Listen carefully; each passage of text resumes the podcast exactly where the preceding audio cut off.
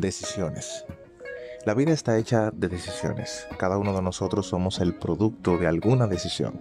Por ejemplo, Dios nos hizo, nos creó, decidió crearnos y aquí estamos. Nuestros padres eh, también tomaron la decisión de procrearnos y aquí estamos pero también nuestros hábitos, nuestras formas de ser, de hablar, de actuar, nuestro comportamiento, nuestras aptitudes, incluso nuestros pensamientos son a base de decisiones. Decisiones pensadas, decisiones no tan pensadas, decisiones correctas, otras incorrectas, decisiones conscientes y otras no tan conscientes que digamos, pero al final todas son decisiones. Yo defino la decisión como uno o, bueno, dos o más caminos que podemos tomar y elegimos uno de ellos o varios. Eso para mí sería una decisión. Entonces, cada uno de nosotros tenemos planes, metas que queremos alcanzar, pero todo eso se alcanza con decisiones que podemos tomar el día de hoy. Nuestras decisiones son tan importantes en nuestras vidas porque ellas eh, regirán lo que seremos en el mañana, incluso lo que seremos hoy. Yo debo de saber qué cosas voy a decidir de manera minuciosa. No se puede andar en la vida simplemente decidiendo según las circunstancias, según eh, cómo fluya la vida, cómo se me presentan las oportunidades. No, hay veces que incluso las oportunidades hay que crearlas. Yo mismo tengo que salir de la zona de confort. Yo mismo tengo que ir a buscar ese trabajo que anhelo.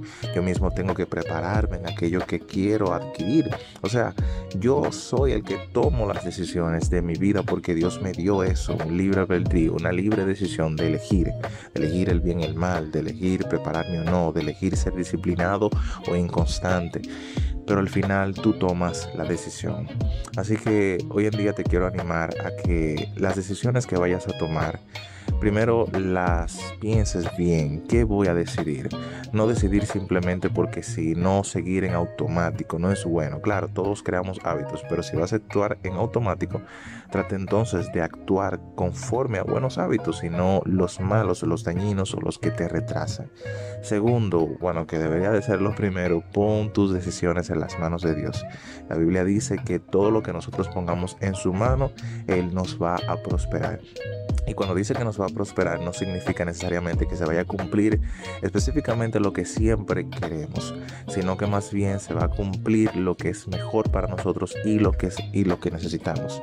Así que pon cada una de tus decisiones, de tus planes, de tus sueños, de tus anhelos en las manos del Señor. Él sabe lo que tú necesitas y Él te dará lo mejor, créeme que sí.